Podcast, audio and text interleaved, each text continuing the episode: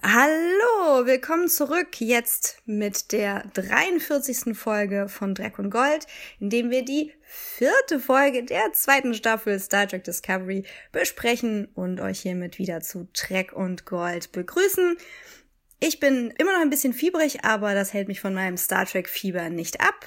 Mein Name ist Eve J und mit mir auf dem Krankendeck ist heute wieder mein Trekkie der ersten Stunde, Adrian vom Bauer. Hallo Adrian. Hallo Eve. Es geht direkt weiter. Wir machen das so wie mit den Herr der Ringe Filmen. Wir nehmen einfach alles direkt hintereinander auf und handeln diese Woche gleich zwei Folgen ab und sprechen jetzt dann über die nächste Folge, An Obol for Charon. Wow, wow, wow, wow.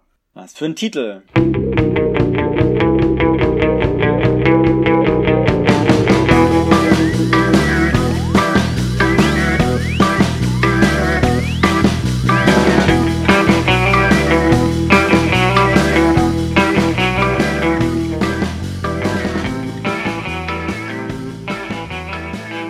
Aber genau, bevor wir über diese Folge sprechen, äh, reden wir außerdem noch ein bisschen über eine der Short-Track-Folgen, also einen der Kurzfilme, die zwischen den Staffeln erschienen sind. Und zwar den Kurzfilm The Brightest Star, der sich um Saru dreht.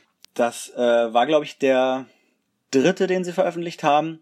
Aber der passt so perfekt zu dieser Folge, weil erstens darauf stark Bezug genommen wird und zweitens Saru so im Mittelpunkt steht, dass wir dachten, wir reden da jetzt mal drüber, bevor wir uns in die vierte Folge reinwagen. Ja, denn in der vierten Folge, ein Obolus für den Fährmeister, geht es unter anderem um Saru. Ja. Der eröffnet uns in The Brightest Star einen wichtigen Teil seiner Vorgeschichte. Und zwar sehen wir Saru auf seinem Heimatplaneten.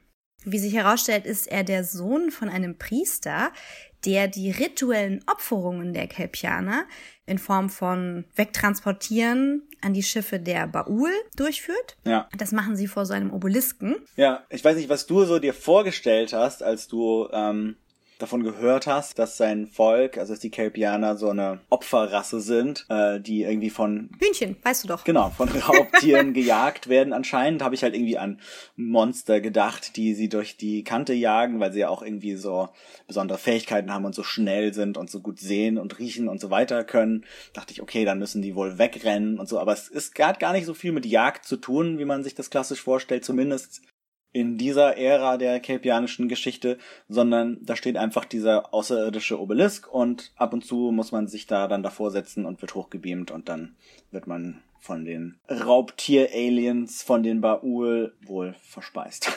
Ja, und das Ganze ist, äh, damit die eben nicht verrückt werden, religiös eingefasst. Ja. Und diese Religion nennt sich die Balance. mhm. Und die Balance hat eben viel von der ja, willenlosen Akzeptanz von Schlachtvieh, ihre Herren zu ernähren.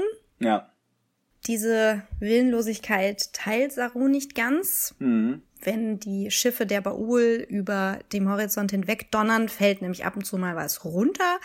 Ob das jetzt ein Stück von der Raumschifftoilette ist oder irgendwas Sinnvolles, weiß man nicht. Das ist aber natürlich verboten.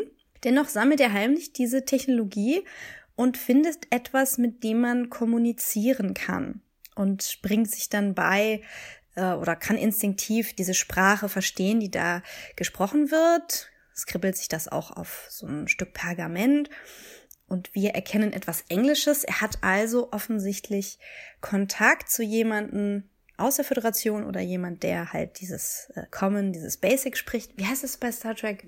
Federation Standard. Federation Standard. Aber es ist Englisch. Stimmt. Basic war, Basic war äh, Star Star Wars, Wars, ja. und Mhm. Common ist D&D. Ja, hm, gut.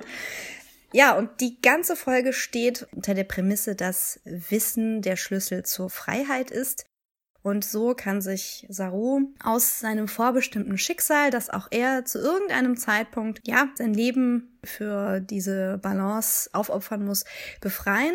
Saru lässt seine Familie, diesen Priester und seine Schwester zurück, äh, um sich zu treffen mit der Person, die mit ihm kommuniziert hat und wird so den Planeten verlassen.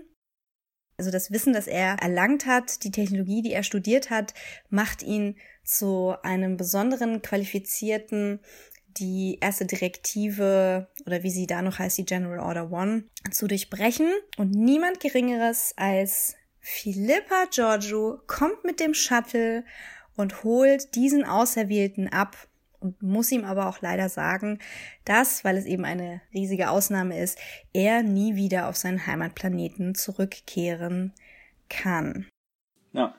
Das ist alles ein bisschen tragisch, aber auch sehr viel zivilisierter, als wir uns das jetzt vorgestellt hatten, ja. mit armen Kelpianern, die da gejagt werden. Es ist insofern auch ein, ein schöner Spiegel gegenüber des dunkleren Spiegeluniversums, in dem die Imperatorin gerne Kelpianer gegessen hat. Mhm. Stimmt. Äh, über diesen Obelisken, das Watchful Eye, also das beobachtende Auge, erfahren wir nichts. Dieses Auge verhindert nicht, dass das Shuttle kommen kann. Es gibt auch sonst keine, keinen Eingriff in der Form. Ja.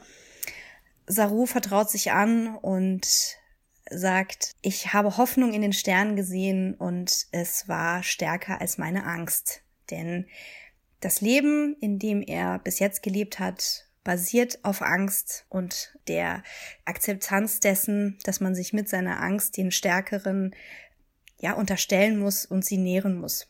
Das ist die Prämisse, mit der Saru aufgebrochen ist. Er öffnet sich jetzt Wissen, Wissenschaft, Technologie und Evolution, all das wird durch die Sterne dargestellt, denn die Sterne sind ja voll von Weltraumreisenden und eben der Föderation. Mhm. Und ich würde euch empfehlen, euch die mal ganz genau anzuschauen, diese Folge. Vielleicht entdeckt ihr ja so ein paar Parallelen.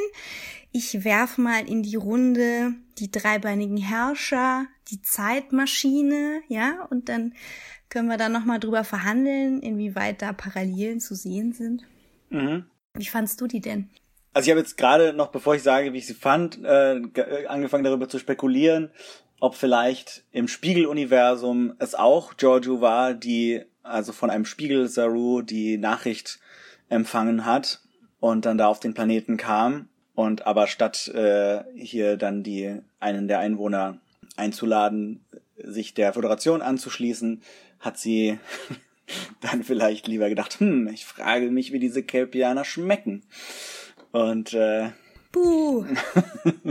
dann ging das los äh, damit, dass im Spiegeluniversum das zu einer Delikatesse wurde. Mm. Vielleicht haben die die Baul auch erobert. Ja, das kann natürlich auch sein. Ja, dass die Baul einfach äh, sich äh, dem Imperium angeschlossen haben oder äh, angeschlossen wurden und das dadurch irgendwie passiert ist. Die Folge fand ich, also ich fand sie nicht schlecht. Ich war so ein bisschen enttäuscht, muss ich sagen, als ich die zum ersten Mal geguckt habe. Sie ist zwar so schön gemacht, die ist irgendwie so ein bisschen gefilmt, wie so ein Terence Malick-Film, also wie sowas wie uh, The New World oder so, mit so einer Wackelkamera und wir sind immer so in dieser Natur und man hört irgendwie die Gedanken von Saru als Erzählerstimme und das hat alles irgendwie sowas von so einem, ja, von so einem, wie so ein Kunstfilm. Aber ich war so ein bisschen enttäuscht von dem Reveal, dass wir halt eben auf diesem Planeten dieses System zwischen den, den Opfertieren und den Raubtieren haben und dass das aber alles so unspektakulär ist. Also einerseits ist es natürlich cool, wenn man irgendwie eine Erwartung hat und denkt, okay, da gibt's irgendwelche krassen Monster, die die die Kelpians äh, durch die Landschaft jagen und die irgendwie super stark und brutal und gefährlich sind und so und die, die sie müssen dann immer sich halt verstecken und äh, dem entkommen. Und dann wird das, äh, wird damit gebrochen und dann was ganz anderes erzählt, was ja irgendwie eigentlich positiv ist, aber ich fand es dann irgendwie einfach zu unspektakulär, was man dann tatsächlich gesehen hat, dass sie halt sich einfach dann nur zu diesem äh, Obelisken begeben und weggebeamt werden und das alles so, ja, halt so, so friedlich abläuft. Aber ich muss sagen, beim zweiten Mal gucken hat's mir dann irgendwie schon besser gefallen, weil vorher habe ich irgendwie angefangen, äh, dann halt äh, darüber nachzudenken, dass das ja auch eine interessante Darstellung ist, dass man dieses, äh, also diese eigentliche Brutalität, die in dieser ähm, Opferrolle steckt, halt in, unter so einem zivilisierten, religiös-rituellen Deckmantel versteckt und sagt, ja, das ist die Tradition, das ist irgendwie die, das ist unsere Zivilisation und wir werden nicht ausgebeutet, sondern wir machen das, äh, das ist irgendwie Teil unserer Gesellschaft und das fand ich dann wieder ganz interessant. Mhm. Ich hatte da, ich hatte da ähnliche Gefühle zu, dass ich erst dachte so, oh nein. Aber ich fand die Parallelen zu bereits genannten äh, Klassikern aus der Science Fiction stark genug, mhm. um zu sehen, was da eben versucht wurde. Und äh, ja, also diese, hm, ja, diese Art der Legebatterie. Also man stelle sich mal wirklich vor, wir würden Hühnchen beibringen, sie würden sich uns freiwillig ergeben, uns die Eier in die Hand legen und sich selber in die Bratpfanne werfen, so ungefähr, ja. Das wäre ja, ja, sicherlich für viele Fleischesser äh, der Traum, um dann eben mhm. zu sagen, hey, das ist gar nicht brutal und die leiden gar nicht und ist gar nicht schlimm. Also äh, finde ich schon logisch. Ja. Ja, also jetzt gerade, ich habe ich hab jetzt ähm, hier The Brightest Star nochmal angeguckt, nachdem ich ähm, die vierte Discovery-Folge schon gesehen hatte. Gerade im, im Bezug darauf, dass wir das innerhalb dieser Folge und innerhalb dieser Staffel wohl alles nochmal hinterfragen und aufrollen und eventuell auch nochmal, ne, wer weiß, mhm. äh, zu dem Kelpianer Planet zurückkehren, äh, um schon wieder um einiges spannender. Ja, also wenn man die in dem Kontext von dieser Folge sieht, die wir gleich besprechen, sieht die Welt nämlich schon ein bisschen anders aus.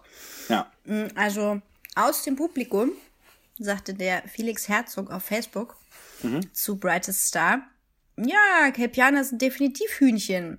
Freilaufende Ökohühner, aber ganz eindeutig Nutzvieh. Die Angstganglien sind dann wahrscheinlich noch ein evolutionäres Überbleibsel aus der Zeit, als sie wild und frei gackernd über die Savanne zogen und sich von den räuberischen Urahnen ihrer späteren Chicken Farmer in Acht nehmen mussten.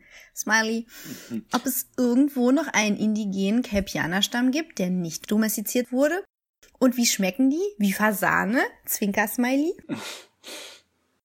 Danke, Felix. Ja, fand ich lustig. Also, Feinschmecker-Kelpianer. Wäre doch voll lustig, wenn es da auf dem Planeten so eine Resistance gäbe, die sich da komplett gegen diese Balance wehrt. Mhm. Aber von so jemanden wie Spiegeluniversums Giorgio äh, nochmal extra gejagt wird, weil die extra lecker sind. Das wäre richtig schlimm, aber auch cool. Ja, auf jeden Fall. Äh, und es gab noch einen weiteren Kommentar von einem anderen Felix, nämlich Felix Döring. Und der schreibt nur ganz knapp, dass der beste Shorttrack auf jeden Fall The Brightest Star ist. Ihm hat der am besten gefallen.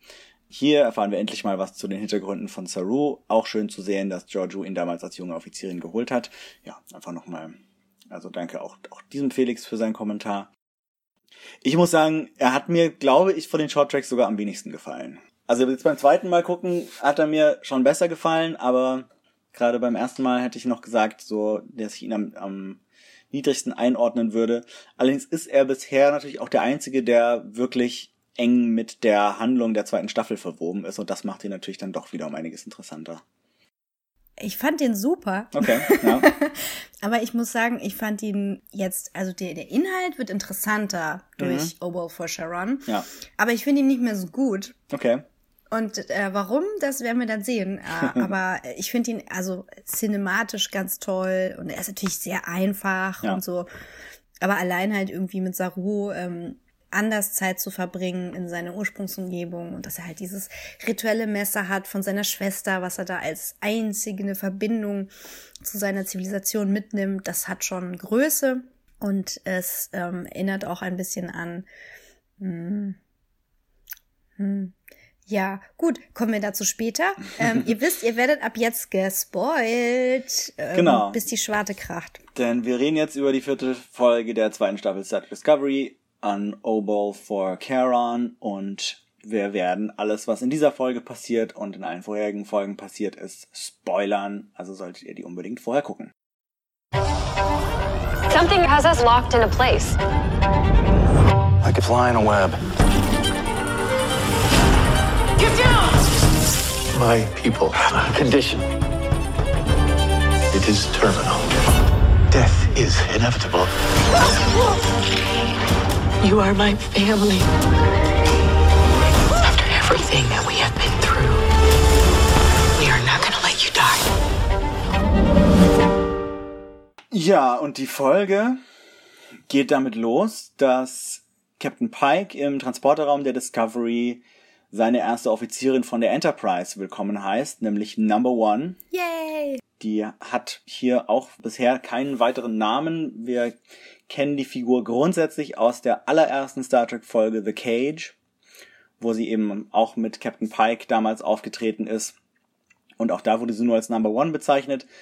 Es war wohl tatsächlich so gedacht, dass sie zu irgendeinem Volk gehört, ähm, das irgendwie so sehr leistungsorientiert ist und sie ist quasi von ihrem Planeten irgendwie die klügste und stärkste und beste und deswegen heißt sie Number One.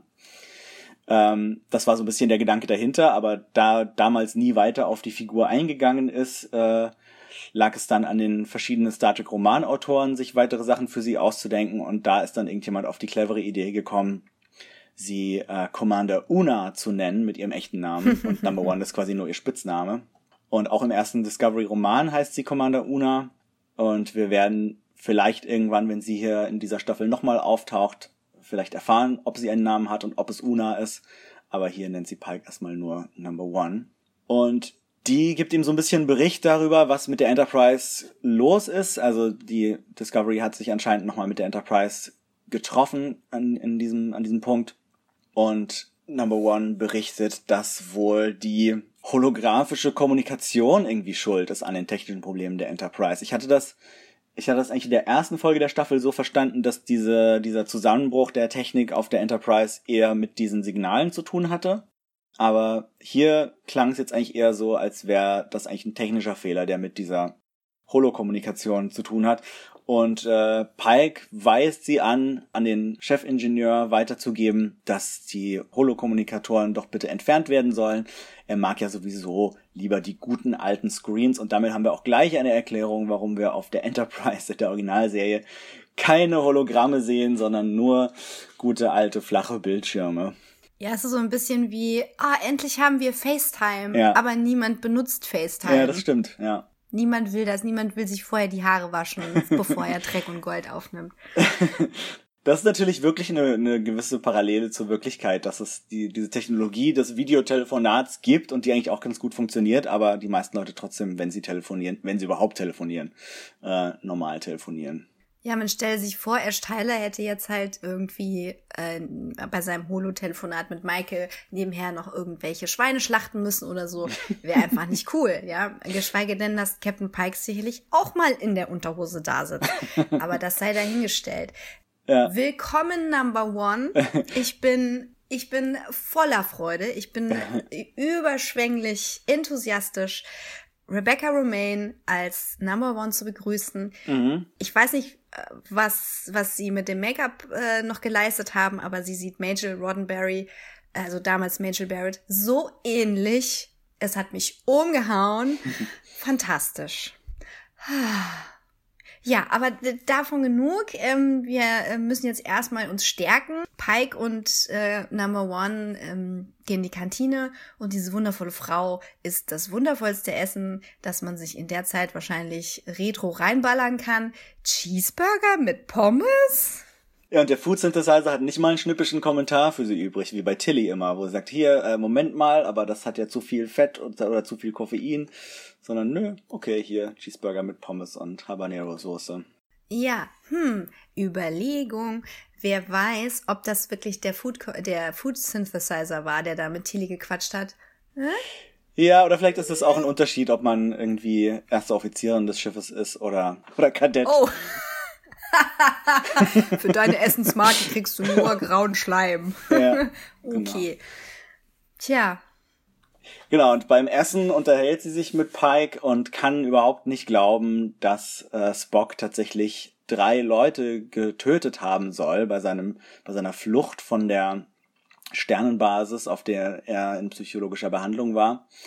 Ähm, und wundert sich auch, dass es um diesen Vorfall so eine hohe Geheimhaltungsstufe gibt, weil die eigentlich nicht äh, durch Spocks Rang gerechtfertigt wäre. Und hat wegen ihrer ähm, Vermutungen und ihrem Verdacht äh, einige Nachforschungen angestellt und hat jetzt äh, einige Infos über Spocks Verbleib herausgefunden, die sie an Pike weitergibt. Und zwar mit so einem Tablet, wie wir es aus der Originalserie kennen, also ein richtig schönes Retro-Prop. So ein Klotz. So ein richtiges, richtiger Klotz, der so aus wie so ein Clipboard. Wie so ein Türstopper. und das gibt sie an Pike weiter. Wir wissen in dem Moment noch nicht, was drin steht, aber das sind irgendwelche Informationen in Bezug auf Spock. Dun, da, da. während wir immer noch komplett verzaubert sind von Number One und ihren Vorlieben und ihrer äh, technischen Versiertheit, geht's Tilly wieder einigermaßen okay. Sie schaut sich an, wie ihr Blob, der aus ihr extrahiert wurde, in der Spurenkammer gefangen ist. Mhm. Und Stamets ist davon total geflasht. Der hat sich bisher nicht vorstellen können, dass sich da intelligentes Leben im Sporennetzwerk befindet. Wir entnehmen dieser Information, dass es sich offensichtlich um ein Leben handelt, was in dem Netzwerk äh, ja natürlich vorkommt und nichts, was jetzt irgendwie in Zusammenhang mit Tilly geschaffen wurde. Ja. Tilly kann es immer noch nicht so ganz äh, fassen, warum jetzt ausgerechnet May nachgebildet wurde und äh, erzählt uns, ähm, wie das so war mit der und dass sie halt ziemlich schräg war und auch, ja, wie sie selber ein bisschen neben sich, aber die einzige war, die an sie geglaubt hat, auch mehr als Tilly selbst. Und während sie da so in sich geht und das emotional äh, nochmal für sich hochholt, äh, formt dieser größer werdende Blob hinter der Glasscheibe ihre Hand und sie erschreckt sich. Ja, also das ist nochmal ein bisschen ein Hinweis, dass tatsächlich eine Intelligenz vorhanden ist. Aber wir springen erstmal in den Bereitschaftsraum und da sitzt eine relativ große Runde von Discovery-Offizieren an einem Tisch. Und zwar sitzen da Michael, Saru, Dutmar und Owo, Reese und auch Linus, den wir in der ersten Folge gesehen haben. Das war der Saurianer mit dem Schnupfen. Und schließlich auch Commander Nahn, die etwas verspätet dazukommt. Die war anscheinend zwischendurch wieder zurück auf der Enterprise das ist die mit die Barzanerin aus der ersten Folge von dieser Staffel. Und die ist jetzt wieder zurück auf der Discovery und arbeitet jetzt hier wohl als äh, Security-Offizierin. Ganz spannend bei ihr finde ich, dass sie, glaube ich, die erste ist, die so die Mini-Rock-Version der Discovery-Uniform trägt. Also so ein bisschen ein, ein äh, Wink an die Originalserie, wo die Frauenuniformen alle immer so diese Kleidchen waren. Aber die Discovery-Variante ist natürlich ein bisschen praktischer orientiert und die Offiziere scheinen auf jeden Fall die Wahl zu haben, welche Variante sie anziehen. Zumal das jetzt ja wohl neue Uniformen sind, wie Pike ja, ja angegeben hat, wie so eine Dutt voll Mücke, sagen wir in Hessen. Ja, die neuen Uniformen sind die, die sie auf der, auf der, äh, auf der Enterprise haben. Sie hat jetzt, sie haben jetzt nur die Discovery-Uniformen an, weil sie. Ja, ja, äh, aber das ja. Kleidchen ist doch die. Nee. Nee, nee, das hat sie, hat sie später in der Folge tatsächlich an, äh, und das ist die Discovery, äh, also in den Discovery-Farben, aber eben oh. mit einem Rock ah. dran. Habe ich komplett übersehen, weil ich habe dieser guten Frau nämlich nur in ihre riesigen Augen gesehen. Die sind nämlich da oben, Adrian. Okay. Ja. Genau. Ja, wer auch erkältet ist, ist nicht nur also der gute Linus und ich, ja. äh, sondern auch der arme Saru, der ähm, sich irgendwie da so ein Ingwertee reinballert am Konferenztisch. Salz. Salz. ballert er sich rein. Also okay. Tee ist ein Tee, aber er macht Salz rein. Das mm. scheint irgendwie zu helfen bei bei Kelpianer Erkältungen. Ja, die sind wahrscheinlich Homöopathie aufgesessen. Kein Wunder. Na gut, dann verdünn das mal tausendfach, was auch immer da nicht drin ist. Und ja, äh, hält ihn aber nicht davon ab. Ja, sie unterhalten sich weiter über die, über die Engel und die Signale und was das damit auf sich hat und wollen da ein bisschen forschen. Und in dem Moment kommt aber Pike herein und gibt einen neuen Kurs vor, schickt alle äh, raus und Saru ins Bett, weil er ja ziemlich mitgenommen aussieht und bespricht allein mit Michael, dass dieser neue Kurs sie zu Spocks gestohlenem Shuttle bringt, mit dem der unterwegs ist und auf der Flucht ist. Und Michael eröffnet Pike aber, dass sie nicht glaubt, dass sie Spock sehen sollte, weil die Beziehung zwischen den beiden so schwierig ist, dass sie glaubt, dass das Spocks emotionalen Zustand noch weiter verwirren könnte und sie sich aus dieser Sache eigentlich raushalten sollte. Und wieder fragen wir uns, was zum Henker hat Michael angestellt mit Spock? Hat sie ja. seine E-Book-Sammlung verschachert auf Ebay oder was war da los? Ja. Also, ich, ja, es, es kann ja nur irgendein Vertrauensbruch sein. Irgendwie ja, aber wir werden es auch in dieser Folge nicht erfahren. Denn jetzt äh, gibt es erstmal ein anderes Problem, denn die Discovery legt einen ganz schön unsanften Stopp ein. Michael und Pike stürmen auf die Brücke und dort spielt alles verrückt, denn das Schiff wird von einem mysteriösen, gigantischen Space Blob festgehalten. Alles voller Blobs in dieser Folge. ja, aber es ist eine Kugel. Es ist eine, also. wir, wir nennen es mal vielleicht in Zukunft eher als Kugel oder Sphäre. Das ist auf jeden Fall ein riesiges Ding. Michael, Pike und Linus ziehen sich ins Wissenschaftslabor zurück und studieren das ein bisschen. Ja, der, den Linus, den versteht man nicht immer sofort. Das ist so ein bisschen wie mit Lorel. Ähm, aber die spricht Englisch, verstehe sie trotzdem manchmal nicht. Linus fängt oft an, in seiner Muttersprache zu krächzen, ja. weil der Universalübersetzer ihn nicht sofort umsetzt. Das hat er im Meeting nochmal angemerkt. Wird genau. auch später nochmal interessant. Ich finde ja. ihn ganz putzig und ja. was auch immer er da so hinkrächzt. Was macht er eigentlich? Ist er auch Wissenschaftler oder? Wahrscheinlich, wenn er damit im Wissenschaftslabor ist, scheint er irgendwie auch äh, wissenschaftlich tätig zu sein. Ich finde es ganz schön, dass wir, weil wir haben ihn ja in der ersten Folge irgendwie nur als diesen Gag mit dem mit dem Rotz im Lift kennengelernt, dass er jetzt irgendwie doch ein bisschen mehr zu tun kriegt und ein bisschen eine Persönlichkeit auch bekommt und ja. nicht nur so ein One Gag Alien war. Ich hatte diesbezüglich eine ganz schreckliche Befürchtung. Mhm. Da möchte ich später nochmal drauf eingehen, wenn wir okay. hier im äh, Angstschweiß stehen. Erstmal ist noch alles okay. Diese Sphäre, die ungefähr so aussieht wie aus dem Marvel, nein, aus dem DC-Universum, wie Apocalypse von Darkseid in Flammen stehend. Ja, so ungefähr sieht das aus, also ganz dramatisch. Ist wohl richtig alt, ungefähr 100.000 Jahre und besteht teilweise aus lebendiger Materie. Deswegen kann man gut verstehen, warum es so wirkt wie ein Space Blob. Und es ist unklar, ob da eine Absicht hintersteht, hinter dem, was sie macht und man auf Intelligenz schließen kann. Aber diese Sphäre sendet äh, verschiedene Störsignale aus, unter anderem auch Vibrationen. Und äh, während das Schiff so geschüttelt wird, bricht über die Discovery das totale Chaos hinein, denn Michael spricht plötzlich Klingonisch, Pike erstmal Deutsch, dann Französisch und äh, alle quatschen durcheinander und schauen sich komplett konfus an, denn äh, ähm, das scheint wohl nicht nur allein Problem gewesen zu sein mit dem Universalübersetzer. Also erstmal zurück auf die Brücke. Ja, da spricht jedes Crewmitglied eine eigene Sprache. Es ist, es ist wie nach dem Fall des Turms von Babel. Niemand versteht sich mehr, alle sprechen unterschiedliche Sprachen. Der einzige, der helfen kann, ist Saru, der sich gerade wieder auf die Brücke schleppt, denn der kennt ganze 94 Sprachen und kann deswegen so ziemlich mit allen kommunizieren in den jeweiligen Sprachen, die sie gerade sprechen und stellt fest, dass an diesem ganzen Chaos wohl der Universalübersetzer schuld ist, den wir ja eben schon angesprochen haben. Und der wurde von einer, also durch diese Vibrationen und Strahlungen und Signale und was da alles von dieser Sphäre kam, mit einer Art Computervirus infiziert und spielt deswegen völlig verrückt. Und Saru gelingt es, das Problem teilweise zu beheben, zumindest auf der Brücke, zieht dann zusammen mit Michael los, um auch im Rest des Schiffs äh, die Kommunikation und den Übersetzer wiederherzustellen.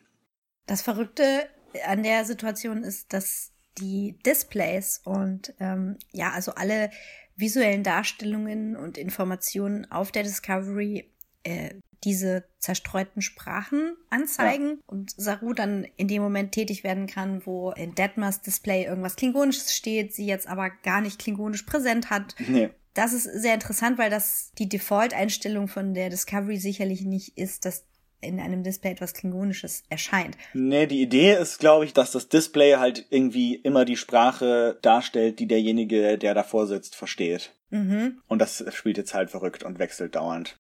Ah ja, das ist sehr benutzerfreundlich so in der ja. ersten Idee, aber funktioniert nicht, wenn eine komische äh, Sphäre aus lebendiger Materie dich mit einem Virus bespuckt.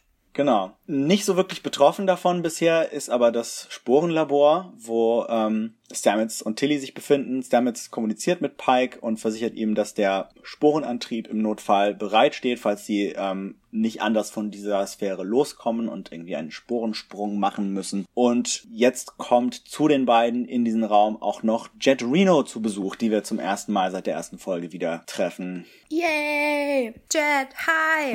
hi, hi, how you doing? Hi! Genau, die ist genauso trocken und abgeklärt, wie, wie wir sie kennengelernt haben äh, und sagt, sie wurde vom Chefingenieur, wer auch immer das ist, den oder die haben wir bisher noch nicht kennengelernt. Das ist ein bisschen seltsam, dass es auf dem Schiff einen Chefingenieur oder eine Chefingenieurin gibt, die äh, immer nur offscreen auftaucht. Und wurde geschickt, um den Antrieb des Schiffes irgendwie zu isolieren, dass er nicht von diesem Virus befallen werden kann. War das in der Szene oder der davor, wo wir im, kurz im Maschinenraum waren und da jemand Russisch sprach? Das weiß ich jetzt nicht, wo das mit dem, mit dem Russisch war. Das war auf jeden Fall der Maschinenraum ja. und das war extra lustig, weil da eben Russisch gesprochen wurde und Star Trek und sowieso wisst ihr Bescheid, ne? Zwinker, zwinker. Aber da muss doch Schottisch gesprochen werden im Maschinenraum. Naja, auch. Also, wie auch immer. Es wurde Russisch gesprochen. Ja. Jet ist anscheinend einfach, nachdem sie da aufgesammelt wurde, weiter an Bord geblieben, so als Passagier und hat nicht die verschiedenen Gelegenheiten, wo andere Schiffe getroffen wurden, genutzt, um das Schiff zu verlassen und hilft einfach so ein bisschen aus. Äußert jetzt hier aber erstmal ihre Skepsis über den Sporenantrieb und diese ganze komische Pilzsache. Das findet sie irgendwie seltsam als Ingenieurin. Sie steht eher auf den klassischen Warp-Antrieb und Dinge, die irgendwie mit Maschinen und, und so funktionieren und nicht so sehr dieses komische äh, pilzige.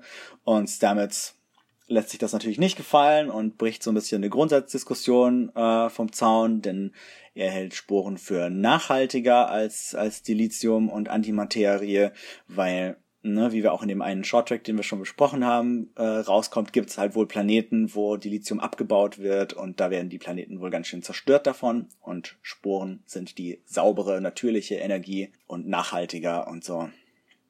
Und es gibt ja auch Emissionen, also diese Art von Dilithium-basiertem Antrieb, wissen wir ja, in dem eine Warp-Spur verfolgt wird ja. oder es auch mal so Folgen gab, in denen ganze Sternsysteme destabilisiert das wurden stimmt, durch Warp-Antrieb. Ja. Das ist das nicht ganz sauber. Ja, es gab bei, bei Next Generation mal so ein, so ein Strang, der sich tatsächlich über mehrere Folgen gezogen hat, wo es irgendwie darum ging, dass der Warp-Antrieb den Subspace zerstört was dann aber später irgendwann wieder fallen gelassen wurde. Ja, ich glaube, da haben wir dann Feinde im Subspace gefunden. Da wurde das dann, da war es dann wieder okay.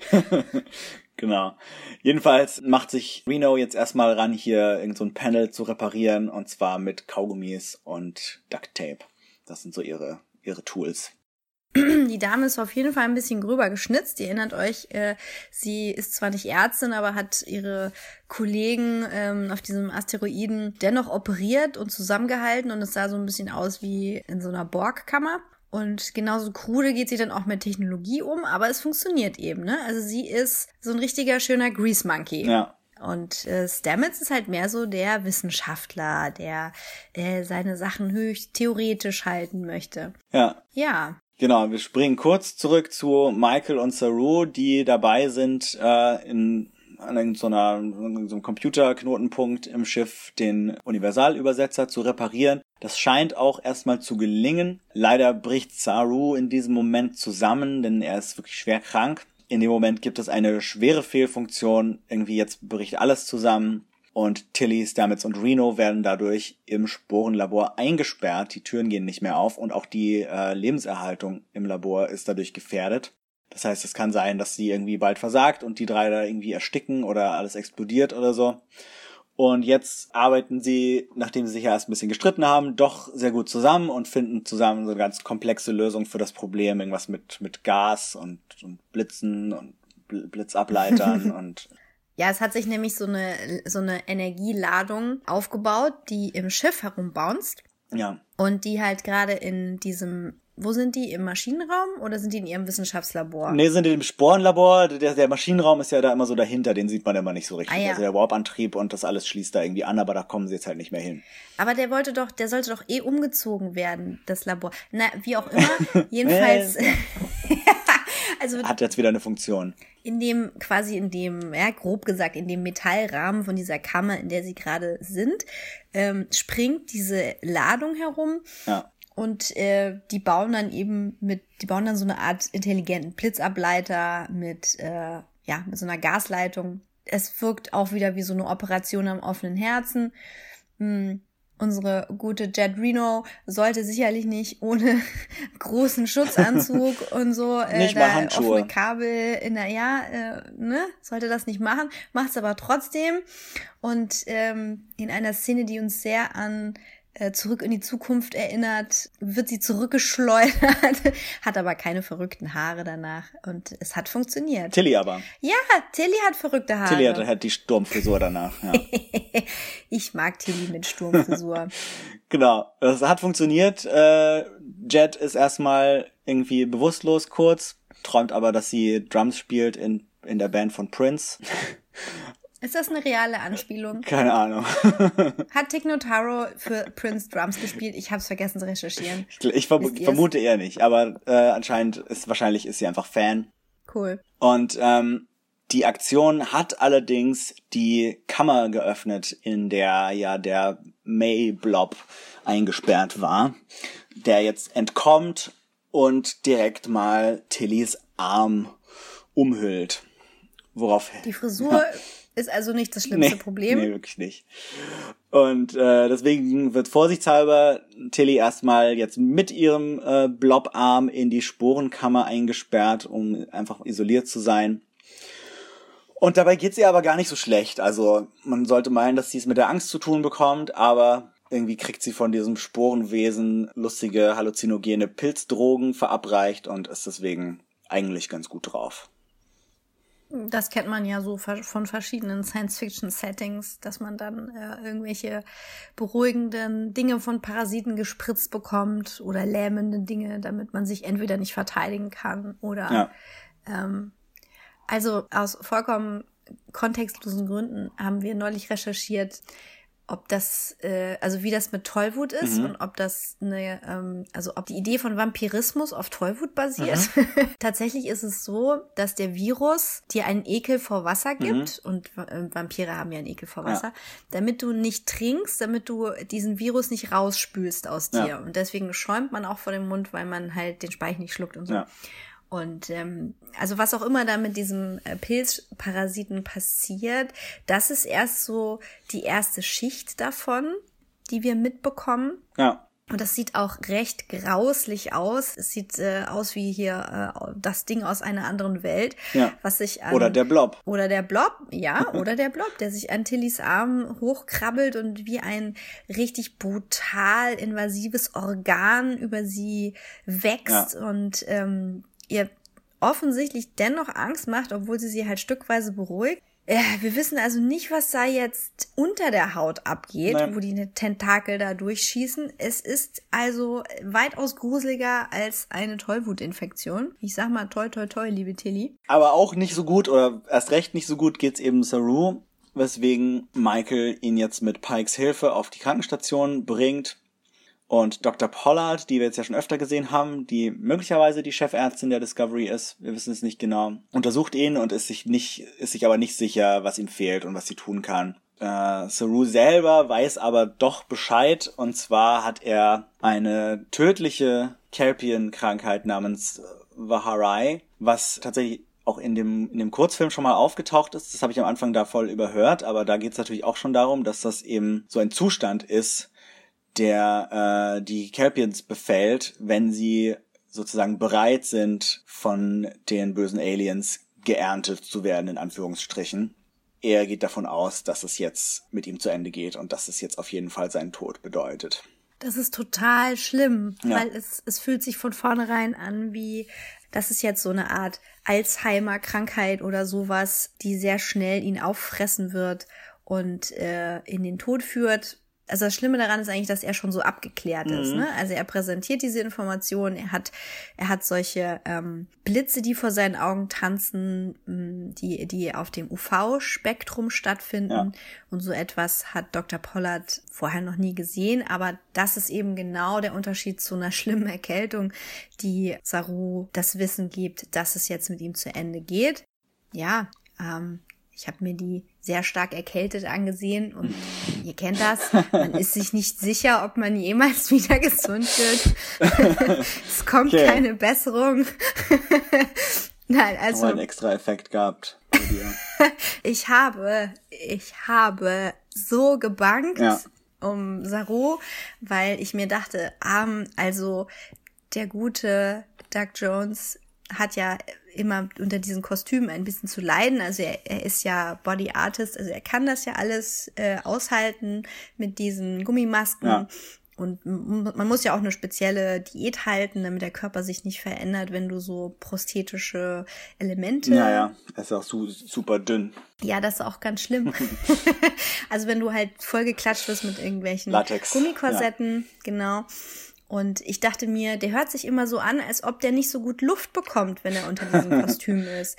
Und dann habe ich mich gefragt, und das habt ihr euch vielleicht auch gefragt an der Stelle, ist vielleicht Linus das neue Alien auf der Brücke, ja. in das Doug Jones schlüpfen wird, weil Saru einfach zu anstrengend geworden ist. Und ähm, ich war wirklich fertig mit den Nerven. Ich dachte, hey, ich finde Linus gut. Ja. Aber Nein, das ist nicht ja. einfach nur ein Kostüm. ich habe auch, auch noch drüber nachgedacht, dass Jack Jones ja irgendwie letztens wohl eine Rolle angenommen hat in der What We Do in the Shadows Serie. Das heißt, dann habe ich gedacht, oh Gott, heißt das jetzt, dass er wegen der neuen Serie keine Zeit mehr für Discovery hat und jetzt hier rausgeschrieben wird. Aber dazu kommen wir äh, gleich nochmal. Im Moment äh, sieht das erstmal so aus, als wär, würde es mit Saru zu Ende gehen. Und wir sind sehr mitgenommen davon. Und auch Michael ist davon auf jeden Fall tief getroffen. Sie und Pike assistieren Dr. Pollard bei einer Operation an einem schwer verletzten Crewman. Das ist so ein bisschen, äh, es wirkt so, als würden die ja so ein bisschen halbherzig nur so, äh, irgendwie so einen Verband auf seinen blutenden Bauch halten und währenddessen diskutieren sie weiter über die Sphäre. Ich weiß nicht, ich hoffe, dass das dem, äh, dem Typen trotzdem gut geht. Ja, ich glaube, Dr. Pollard hat einfach gesagt, Leute, wenn ihr in meiner Krankenstation ja. rumsteht und rumlabert, dann haltet bitte kurz mal diese Kompresse, danke. Ja. Oh nein, lass mal lieber, geht bitte. Ja, nein, geht. Michael hat halt die Theorie, dass sie möglicherweise Saru retten können, indem sie sich von der Sphäre entfernen und demnach die Strahlen und Signale, die, die Sarus Zustand ausgelöst haben, wieder aus der, aus der Sache entfernen. Michael glaubt auch nicht wirklich, dass die Sphäre sie zerstören will.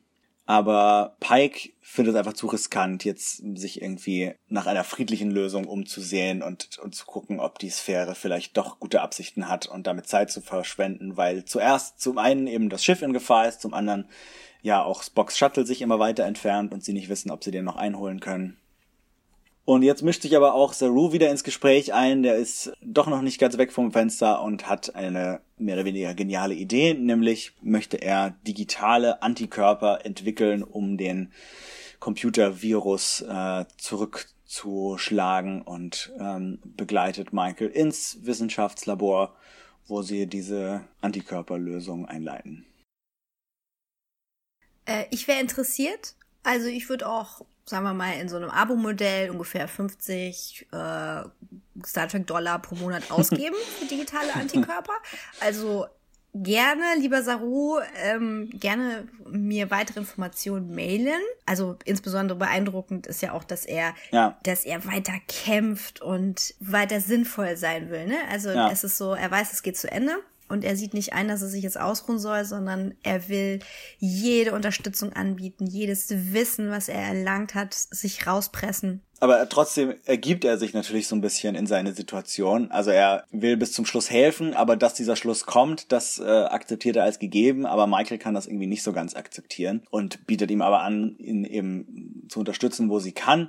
Und er hat tatsächlich eine sozusagen eine letzte Bitte an sie, und zwar möchte er, dass sie seine äh, detaillierten Logbücher, die er führt, seit er mit der Föderation zu tun hat, katalogisiert und irgendwann in der Zukunft mit seiner Spezies, seiner Familie, seinem Volk zu teilen, wenn sie denn jemals so weit sind, äh, dass man quasi Kontakt mit ihnen aufnehmen darf, weil sie irgendwie den Warp-Antrieb entdeckt haben oder so. Da weil er möchte, ähm, dass er einfach ein Vorbild ist und seinem Volk zeigen kann, was alles möglich ist, wenn man sich irgendwie aus dieser Opferrolle und diesem traditionellen Leben herausbewegt und äh, über den eigenen Schatten springt. Er sagt auch, dass er Starfleet beigetreten ist, um anderen zu helfen, so wie ihm eben damals geholfen wurde, so wie er gerettet wurde von seinem Planeten aus seiner Situation. Und äh, Michael hat sehr viel Bewunderung übrig für seine grenzenlose Empathie. Ja, und diese Empathie in Verbindung mit seiner lebensbegründenden Furcht ist es, die in ähm, die ihn in dieser Situation ja. so widersprüchlich macht. Also er kämpft ja. ja weiter für die gute Sache und äh, gleichzeitig aber in dieser kompletten Ergebenheit lässt er zu, dass die Krankheit ihn weiter zugrunde richtet. Er, ja, er geht auf sein Lebensende zu und auch ähnlich drastisch, ja, geht geht diese Infektion mhm. durch die Sphäre weiter. Auf der Brücke geht's heiß her. Äh, Ovo berichtet, dass das Shuttle von Spock schon fast aus der Reichweite ist und sie nicht von der Sphäre loskommen. Ne? Also ich meine, mal abgesehen von dem Problem, dass sie einfach nur von dem Ding weg wollen, damit sie nicht zerstört werden, verlieren sie halt jetzt auch noch ihr Ziel. Ich glaube, es waren so sechs Minuten ja. ab dem Punkt, die sie noch haben. Und äh, ja, Michael hat ja ihre Mission von Saru und versucht ins Sporenlabor zu kommen. Ja. Das ist ja immer noch verriegelt. Genau, da kommt sie nicht rein, sieht aber so durch die Scheibe, dass äh, mit Tilly irgendwas nicht stimmt und dieser komischen Blob an ihrem Arm hat und äh, fragt, was mit ihr los ist. Und in dem Moment kommt äh, Stamets eine Idee, nämlich will er versuchen, mit diesem Sporenwesen zu kommunizieren, indem er sein Gehirn irgendwie mit Tilly vernetzt mit so einem Gerät, was wiederum Michael auf die Idee bringt, auf den Gedanken bringt, dass die Sphäre ihnen vielleicht ebenfalls was mitteilen will. Also, dass sie, dass Kommunikation die Lösung für beide Probleme ist. Und sie geht zurück zu Saru. Ja, das war ja ein kurzer Besuch an der äh, Pilzkrankenstation. Ja. Nun, Saru hat schon so eine Idee, dass die ultravioletten Lichtblitze, die er gesehen hat, die Sprache der Sphäre sein ja. könnte. Aber in ihrer Verzweiflung, in in ihrer Brutalität, in der das alles in höchster Verzweiflung auf die Discovery einwirkt, ist das kein friedlicher Erstkontakt, wie wir alle schon feststellen mussten, sondern wie er sagt, ein Letztkontakt. Die Sphäre ist ja. am Sterben. Und weil Saru so empathisch ist, hat eben dieser, dieser Tod der Sphäre oder der kommende Tod der Sphäre gleich mal Sarus eigenen Todesprozess eingeleitet. Und äh, deswegen kann er das, kann er sich da relativ gut in die Situation versetzen. Und hat sich wohl ja auch dann psychosomatisch in diese Situation versetzt, weswegen wir dieses Problem haben. Ja. Aber ohne Saru hätten wir auch nicht die Lösung. Genau. Auf der Brücke merken sie dann auch, dass, äh, dass es mit der Sphäre zu Ende geht. Da baut sich irgendwie so eine riesige Energieentladung auf. Also da, da wird gleich ihnen alles um die Ohren fliegen. Pike ist schon bereit zu schießen, um sich davon zu befreien, also die Sphäre zu zerstören, um die Discovery aus ihrem Bann zu lösen. Aber Saru und Michael halten ihn auf und Saru beginnt, die Signale der Sphäre zu übersetzen. Denn die Sphäre will Discovery ihre gesamte Lebenserfahrung übermitteln, alles, was sie in ihren 100.000 Jahren so gesehen hat. Und das hat einfach den Schiffscomputer zunächst komplett überfordert, weswegen er erstmal alles verrückt gespielt hat.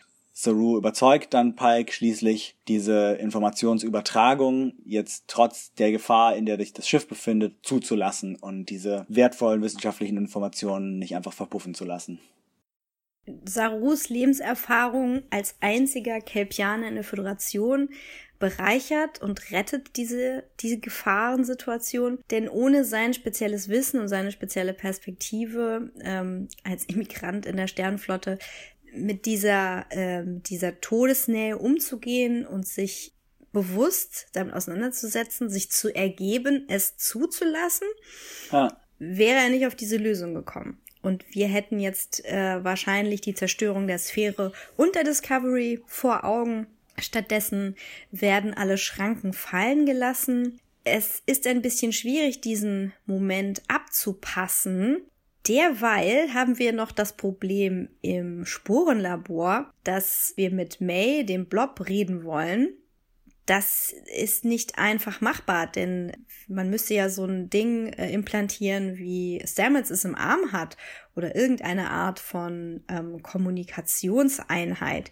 Sie hätten da auch was parat, aber sie haben nur ganz grobes Werkzeug. Ja, nämlich eine Bohrmaschine. Und Reno hält, holt die raus und sagt, hey, hier, vielleicht können wir damit einfach mal so ein schönes Loch in Tillys Schädel bohren. Und das ist dann wohl auch die einzige Lösung, weil sie einfach nichts anderes äh, parat haben. Tilly wird auf so einer aufrechten Krankenliege festgeschnallt. Äh, interessanterweise nicht ihr Kopf, also das finde ich ein bisschen äh, leichtfertig. Wenn sie ja irgendwie mal zuckt, dann war's das mit ihrem Gehirn. Stamets gelingt es, sie zu beruhigen und sie ein bisschen abzulenken von der Sache indem er sie fragt, was ihr Lieblingssong ist und ob sie den nicht zusammen singen wollen. Und sie singen zusammen Space Oddity von David Bowie. Voll der schöne Cheese. Und damit wir nicht vergessen, dass das hier nicht äh, das Science Fiction der 70er Jahre ist, bekommen wir mal eben in den Kopf gebohrt. Ja, Das hat dann soweit geklappt. Tilly war anscheinend abgelenkt genug, um ihren Kopf nicht zu bewegen. Und äh, Reno setzt ihr einen Chip ein. Und jetzt kann May durch Tillys Mund sprechen, mit den anderen kommunizieren. Wir hören auch die Stimme von May und nicht die Stimme von, von Tilly. Und sie erklärt jetzt, dass sie zu einer Spezies namens Jasep gehört, die im Sporennetzwerk leben. Und diese ganzen Sprünge, die Discovery äh, unter Stamets Führung gemacht hat, haben das Ökosystem dieser Spezies komplett zerstört. Oder zumindest irreparabel beschädigt. Und das ist natürlich relativ schockierend für Stamets, der diesen Sporenantrieb ja für eine völlig äh, harmlose, nachhaltige Möglichkeit gehalten hat. Und er will ihn jetzt auch versichern, dass er das wieder gut machen will. Ich finde es ganz interessant, dass wir jetzt hier doch irgendwie jetzt langsam einen Ansatz von der Erklärung kriegen, warum der Sporenantrieb in, in Star Trek später nicht mehr benutzt wird. Also vielleicht meinst du, das ist die Lösung dafür für diese Frage? Ja, ja. es ist, nee, es ist, es muss ja irgendwas sein, ne? Entweder ja. er ist so potent und so gefährlich. Aber wir erinnern uns an die Sache mit den Tardigrades, ne? Also, ja. Irgendwie war ja klar, hm, das sind Lebewesen. Ja. Und es wurde jetzt ja schon festgestellt oder festgelegt von der Föderation, dass Stamets mit seinem Implantat ähm, da eigentlich verstößt, weil er Tardigrade DNA benutzt um halt diesen, dieses Spornnetzwerk zu benutzen. Und da ist also auch schon der Ansatz da, äh, wir haben hier einen Teil eines Ökosystems. Wir kennen bisher nur dieses Tardigrade, also das können wir schon mal schützen. Der logische Sprung dazu, dass die Sporen lebendig sind und es dort auch anderes Leben gibt, ist nicht so weit, zumal es ja jetzt in den ersten beiden, vielleicht sogar auch in der dritten Folge noch Anspielungen gab dass das Sporennetzwerk Leben speichert oder zumindest das Echo von Leben speichert. Da ging es insbesondere um die Visionen der Verstorbenen, ja. also von Verstorbenen. Das könnte noch ein interessanter Punkt sein. Schauen wir mal, wo es hingeht. Ja. Im Moment ist es eher, also es ist weniger esoterisch oder hochphilosophisch, sondern eher praktisch orientiert. Wir haben diese, diese Ökosphäre vor dem Schiff, die irgendeine Art von hochtechnologisches Schiff ist. Und dann haben wir den kleinen Blob äh, in der Kammer, also sind jetzt außerhalb der Kammer, mit Tilly, äh, die kommunizieren möchte und die ähm, aber noch nicht fertig ist mit Tilly. Also es reicht nicht, dass jetzt gesagt wird, ja, übrigens, wir leben und äh, ihr seid uns durch den Vorgarten gefahren und das ist total mistig, ja. sondern sie hat noch irgendwas mit Tilly vor. Ja, Genau, denn äh, Tilly reißt sich jetzt los aus, aus äh, ihren Fesseln und der Blob fängt an, sie komplett einzuhüllen. Voll ekelhaft. Voll schlimm und äh, was da weiter passiert, sehen wir später, denn jetzt passiert natürlich auf der Brücke auch wieder einiges, denn die Discovery hat jetzt die Schilde gesenkt und empfängt die ganzen Informationen von der Sphäre, äh, Detmar warnt jetzt aber, dass sie nicht glaubt, dass sie der Explosion der Sphäre, also dem Ende dieses Wesens, rechtzeitig entkommen können, um das Schiff zu retten. Doch äh, die Discovery übersteht das alles unbeschadet, als es dann tatsächlich zu der Explosion kommt. Denn die Sphäre hat so als ihren letzten Akt die Discovery irgendwie in Sicherheit geschoben und gerettet. Ja, sie hat die Polarität der Schilde umgekehrt. Irgend sowas. Im Zweifelsfall, Nein, im Moment. Ja, Zweifelsfall die immer. Polarität des, Tra des Traktorstrahls. Also die, die Sphäre hat das Schiff festgehalten mit einem Traktorstrahl ja. und hat diesen Strahl umgekehrt. Ja. Es ist wichtig, die Polarität von es Dingen geht umzudrehen. Immer, man muss immer die Polarität umkehren. Auf jeden Fall. Hat sie gemacht, denn sie ist ja offensichtlich ein hochentwickeltes Ding, sie. Ja. Und alle sind selig und froh, alle außer Michael und Saru. Denn die müssen jetzt äh, Abschied nehmen voneinander. Ja, Saru ist jetzt der Meinung, dass es jetzt auch mit ihm zu Ende geht. Und Maya lässt sich von Michael in sein Quartier bringen, wo er beginnt, sich von Michael zu verabschieden. Er hat jetzt noch eine weitere ziemlich krasse Bitte an sie, denn sie soll seine entzündeten Ganglien abschneiden, die Dinger, die immer hinten aus seinem Kopf kommen. Und das wird es dann sein, was seinen äh, Tod einleiten wird. Ja, denn er leidet sehr. Ja. Auf der Krankenstation sagte Dr. Pollard, dass es, dass keine andere Spezies in der Lage wäre, so viel Schmerz auszuhalten, mhm. wie gerade Saru. Und diesem Schmerz jetzt eben schnell ein Ende zu setzen, ist es dann Sitte, diese Ganglien abzuschneiden um ihn, und ihn damit zu töten, damit es schneller vonstatten geht. Ja. Aber Michael äh, zögert ein bisschen, diesen drastischen Schritt zu unternehmen. Ähm, die beiden reden darüber, wie sie sich äh, gegenseitig als Teil ihrer Familie sehen und wahnsinnig wichtig füreinander sind. Was so ein bisschen aus dem, also so ein Stück weit aus dem Nichts kommt, weil in der ersten Staffel hatte man eigentlich nicht das Gefühl, dass die beiden sich super gut leiden können. Ja, Familie halt. Ja, also. ja vielleicht, genau. Das passiert ja auch immer mal wieder. Äh, und ebenso wie die beiden sich eben als Familie zusammengerauft haben, ermuntert Saru Michael auch, sich mit Spock, mit ihrem Adoptivbruder zu versöhnen. Da hatte ich schon Pippi in den Augen bis über die ja, Ohren. Ja, es ist, eine, es ist eine wahnsinnig tragische Szene.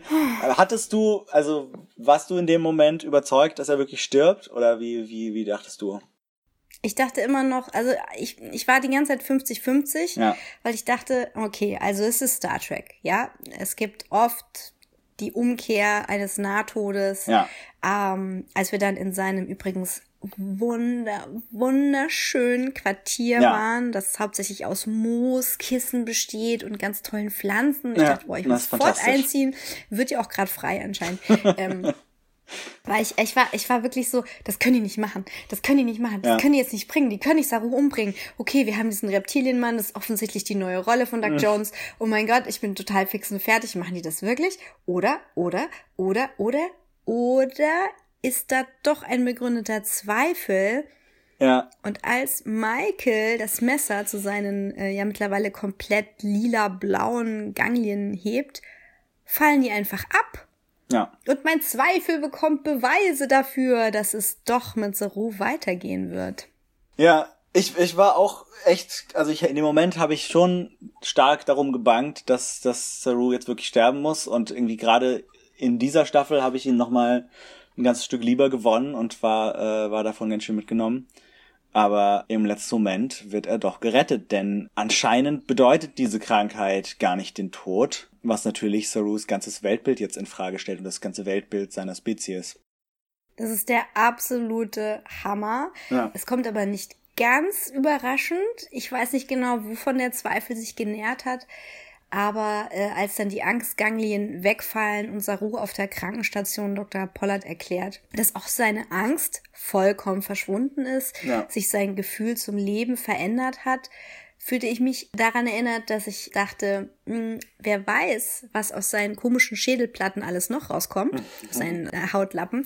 Und ich hoffe immer noch, ich hoffe immer noch, eine wunderschöne Hahnenkammartige Krone bei ihm zu sehen. Ja, ich muss sagen, Discovery hat wirklich mit meiner, mit meinen Erfahrungen gebrochen, denn normalerweise, wenn jemand so viel Screentime bekommt, mhm. also wenn eine Figur, die sonst eher Beiwerk ist ja. oder ja, in einem Ensemble so viel Solo-Screentime bekommt, ist es meistens vorbei. Der Schauspieler, die Schauspielerin werden aus dem Vertrag entlassen. Ja. Hier nochmal ein Last Nochmal eine gute Folge. Ja. Genau.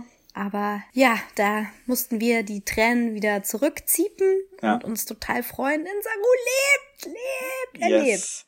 lebt. Äh, was, mir, was ich auch noch erwähnen wollte und gerade noch vergessen hatte, ist, dass das Messer, mit dem Michael ihm die Ganglien abschneiden soll, ist das Messer, was äh, Saru im Kurzfilm von seiner Schwester bekommen hat, kurz bevor er den Planeten verlassen hat. Du meinst, was er geklaut hat? Nee, sie hat es ihm gegeben, damit er Blumen pflücken kann und nicht immer ja. nur auf die Sterne guckt. Genau. Aber sie hat ihm eigentlich nur geliehen. Ja. Ich nehme an, sie hat gedacht, sie kriegt das zurück. Ja. Und er hat eine Blume ja. Äh, gepflanzt gehabt, deren Samen er ganz lange aufgehoben hat. Ja. Und äh, diese Blume wollte er dann Michael als kulturelles Erbe weitergeben. Also insgesamt war die Szene hochdramatisch. Ja. Und nicht weniger dramatisch ist jetzt die Konsequenz, die Saru für sich daraus zieht. Denn sein bisheriges Leben ist nicht ganz eine Lüge, aber zumindest die Opferrolle der Kelpianer ist eine offensichtliche Lüge. Ja. Und wenn wir jetzt mal überlegen, dass das so eine Art Kelpianer Pubertät sein könnte, durch die er durchgegangen ist, mhm. habe ich da eine Theorie, dass Kelpianer überhaupt gar keine angeborenen Opfer sind, mhm. äh, sondern in dem Moment, wo es ihnen an Angst mangelt, zu Kampf- und Todesmaschinen werden. Und ich bin gespannt, ob das passiert. okay. Saru schließt jedenfalls daraus, dass er wohl jetzt doch zu seiner Heimatwelt zurückkehren muss, auch wenn er dachte, dass er das nie wird, um eben diese Lüge aufzudecken und um dieses äh, falsche System, das die Kelpianer zu ewigen Opfern macht, irgendwie zu zerstören. Wie sie das mit der, mit der obersten Direktive dann vereinbaren, werden wir wahrscheinlich in einer zukünftigen Folge sehen, auf die ich schon sehr gespannt bin. Hm, also ich glaube, er hat da schon in die Richtung argumentiert, dass er ähm, dadurch, dass er als Vertreter seines Volkes diese Entdeckung selbst gemacht hat, ja. sich dafür qualifiziert. Aber noch hat er nicht mit Captain Pike gesprochen. Schauen wir mal, was draus wird. Ich meine mich zu erinnern, dass die Angstganglien der äh, Kelpianer eine besondere Delikatesse war für ja. die Imper mhm. Imperatorin. Eklig. Also, wenn man jetzt mal überlegt, vielleicht fallen die natürlich ab und vorher müssen die ganz ja. doll leiden. Eieiei. Ja. Ist ja schlimm. Ja. Schlimm, schlimm, schlimm. Aber wir sind froh, dass das, dass, äh, das Schlimme jetzt erstmal für diese Folge ein Ende hat denn der Kontakt mit der Sphäre hatte positive Folgen. Pike sitzt in seinem Bereitschaftsraum und hört sich einen Teil dieser umfangreichen Daten der Sphäre als, äh, als Audiobook an. Und äh, dabei stört ihn Michael, aber sie kommt mit guten Nachrichten. Denn zusätzlich zu diesem enormen Wissen hat die Sphäre ihnen auch noch Spocks letzte Position übermittelt, sodass sie jetzt wieder die Verfolgung aufnehmen können. Das ist sehr nett von der Sphäre. Auf jeden Fall. Michael informiert Pike in dem Moment auch, dass sie doch gerne an der ganzen Spock-Sache mitarbeiten will und dass sie sich nicht zurückzieht und dass sie ihren Bruder nicht aufgeben wird und die Beziehung der beiden wiederherstellen möchte. Also haben beide was gelernt. Michael hat ja. gelernt, nicht einfach so aufzugeben, Saru hat gelernt, dass es hinterm Aufgeben noch ein Weitermachen gibt und Pike hat gelernt, dass man ruhig mal die Schutzschilde runterlassen kann, um von Informationen zu profitieren. Also ja. wenn du quasi dich nicht im Kampfmodus begibst, kannst du vielleicht noch was lernen. Ne, mal sehen, ja. ob sich das so als Thema weiterziehen wird. Ja, auf jeden Fall ist das eine sehr, sehr Star Trek-mäßige Message, die, die wir hier mitnehmen. Funktioniert sehr schön. Ja, äh, in der Pilzsporenstation haben wir ein kleines Problem, denn ähm, Tilly, die ja komplett von diesem Blob eingehüllt wurde, ja. wird von Stamets und äh, Reno rausgeschnitten, steht dann völlig neben sich mit Pilzschleim und ist in totaler Panik. Ja. Währenddessen breiten sich Pilzsporen aus in dem Bereich. Ja. Und Reno und Stamets sind total am Trippen. Sieht visuell nicht so gut aus, muss ich leider sagen. Mit Augen, die groß werden und Köpfen und so. Äh, ja, sieht so ein bisschen wie so ein typischer filmischer LSD-Trip aus. Mhm. Fear and Loathing in so Sporenstation. Ja als Reno und Stamets das mitbekommen, dass sie gerade von äh, dem Blob unter Drogen gesetzt werden, spritzen die sich irgendwas, Adrenalin oder keine Ahnung. Stamets kriegt einfach nur eine Ohrfeige von, von Reno und das reicht erstmal schon. äh, ja, stimmt. Die Low-Tech-Version. Da wird ja alles mit Duct Tape und einer Ohrfeige gemacht.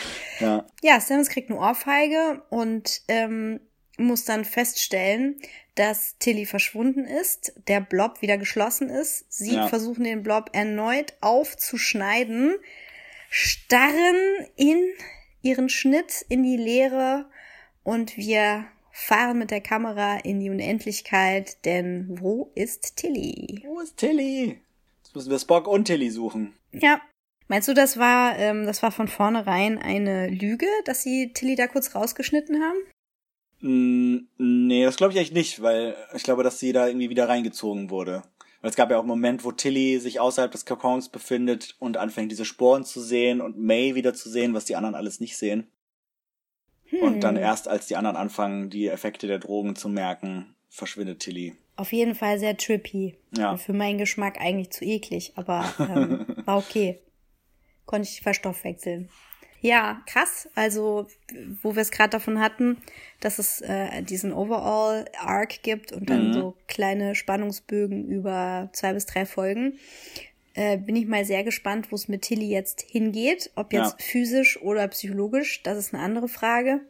Ich frage mich, ob Tilly Opfer bringen muss. Mhm. Denn um Opfer geht's ja in dieser Folge. Opfergaben für den Fährmann. ja, ja. Da kommt der Titel ins Spiel, wer weiß. Wusstet ihr eigentlich, dass ein Obolus eine kleine Silbermünze ist, die im antiken Griechenland verwendet wurde und dem Wert einer Sechstel Drachme entspricht? Jetzt wisst ihr es. So genau wusste ich es nicht, aber gut zu wissen. Ja, und das Wort leitet sich von Bratspieß ab. Okay. ja, nun, ob man jetzt äh, die Capianer auf einem Bratspieß haben will oder ob Tilly so eine Art Obolus für das Spornnetzwerk ist oder ob der Fährmann bezahlt wurde und dementsprechend wir uns im Afterlife des neuen Wissens befinden, das sei alles dahingestellt. Das können wir mal so esoterisch in den Kommis diskutieren. Ja, vielleicht wollte der Fährmann auch einfach nur die Ganglien haben, weil die so lecker sind. Oh, nom, nom, nom, nom, nom, nom, nom, nom ich bin weit gereist. Ich möchte vor meinem Tod unbedingt noch diese Ganglien essen. Hier ist meine Bestellung. Lieferando bitte. Okay, ähm, wie fandst du die Folge denn insgesamt? Oh, voll krass. Voll krass. Ja. sie war wirklich krass. Also auch, ich, ich fand sie so krass, dass ich beim ersten Mal gucken, da ist so viel passiert und da war auch irgendwie emotional so viel los, dass ich dass ich echt Probleme hatte, hinterherzukommen an manchen Stellen und erst beim zweiten Durchlauf dann so richtig manche Details durchschauen konnte und irgendwie die Verbindungen sich noch mehr ergeben haben. Also ich muss sagen, ich finde es nach wie vor sehr mutig, so progressiv mhm. zu erzählen. Und äh, ich finde es super toll, dass wir jetzt irgendwie was bei Folge 4 sind und es ist schon mehr passiert als, äh, ich sag mal, in so einem, in so einem herkömmlichen Serienkonzept in 22 Folgen. Ja. Das ist ja das Schöne an diesen Netflix-Produktionen. Manchmal funktioniert das nicht so gut. Da haben dann irgendwie zwölf Folgen der, der will einfach mal drei Folgen zu viel. Aber bei Discovery kann ich echt nicht meckern. Ich bin jedes Mal ja. richtig hin und weg. Das ist manchmal fast andersrum bei Discovery, dass ich mir denke, so, statt jetzt alles irgendwie in so kurze Zeit zu stopfen und jetzt irgendwie innerhalb von diesen zwei Folgen, die wir jetzt heute besprochen haben, diese politischen Entwicklungen im Klingonischen Reich und den Geheimdienst und den dieses Mysterium mit dem Spornetzwerk und May und Spock und dann noch die einzelnen Episodenplots mit mit dem riesigen Weltraum äh, Sphären Dings zu haben, würde ich mir fast manchmal wünschen, dass dass man dass man sich noch ein bisschen mehr Zeit lassen würde. dann hätte man vielleicht auch Zeit irgendwie so so Sachen, die, die dann plötzlich so kommen, wie das jetzt, ach, übrigens, Jet Reno ist immer noch auf dem Schiff, aber wir haben keine Zeit gehabt zu erzählen, was sie eigentlich da macht und so, könnte man die noch ein bisschen äh, ausführlicher fast behandeln. Ja, oder halt ähm, eine ganze Staffel Shorts machen, die immer zwischen den Folgen äh, stattfinden. Warum denn nicht? Also da hätte ich jetzt gar keinen Stress mit, wenn ich irgendwie so einen Reno-Short vorher bekomme von zehn Minuten ja ähm, wie sie halt dann, weiß ich nicht, in der Cafeteria irgendwas repariert oder so. Finde ich auch spannend.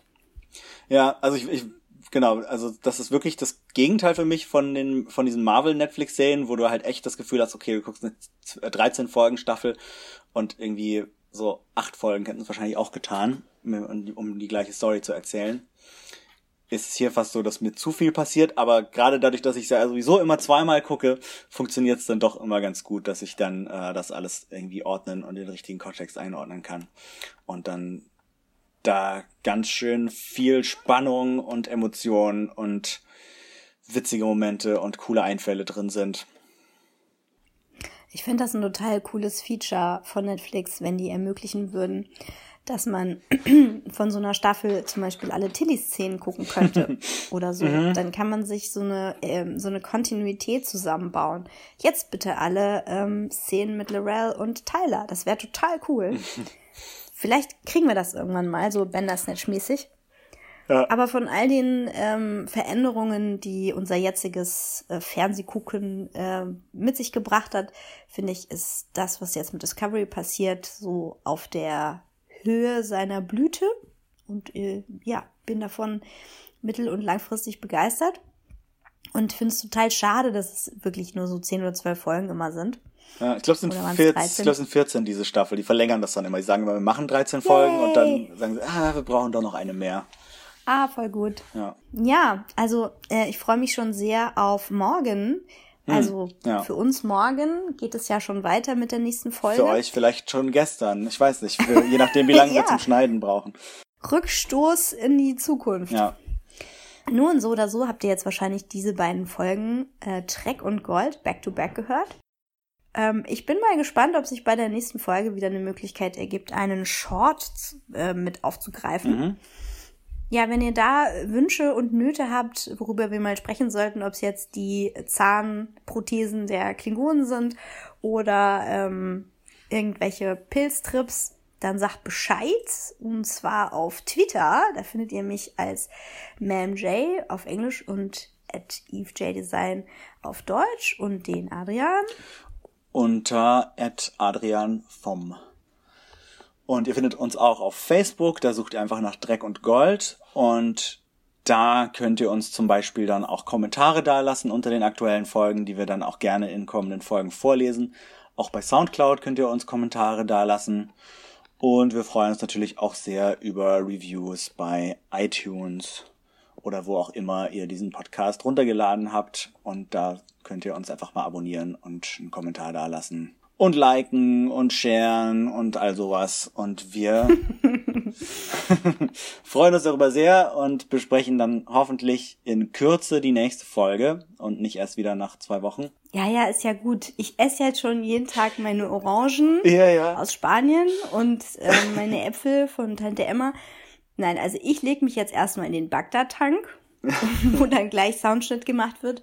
Ähm, ja, äh, noch einen wunderschönen Tag für euch, wo immer ihr den verbringt. Und bleibt uns wohlgesonnen, ihr Lieben. Peace out.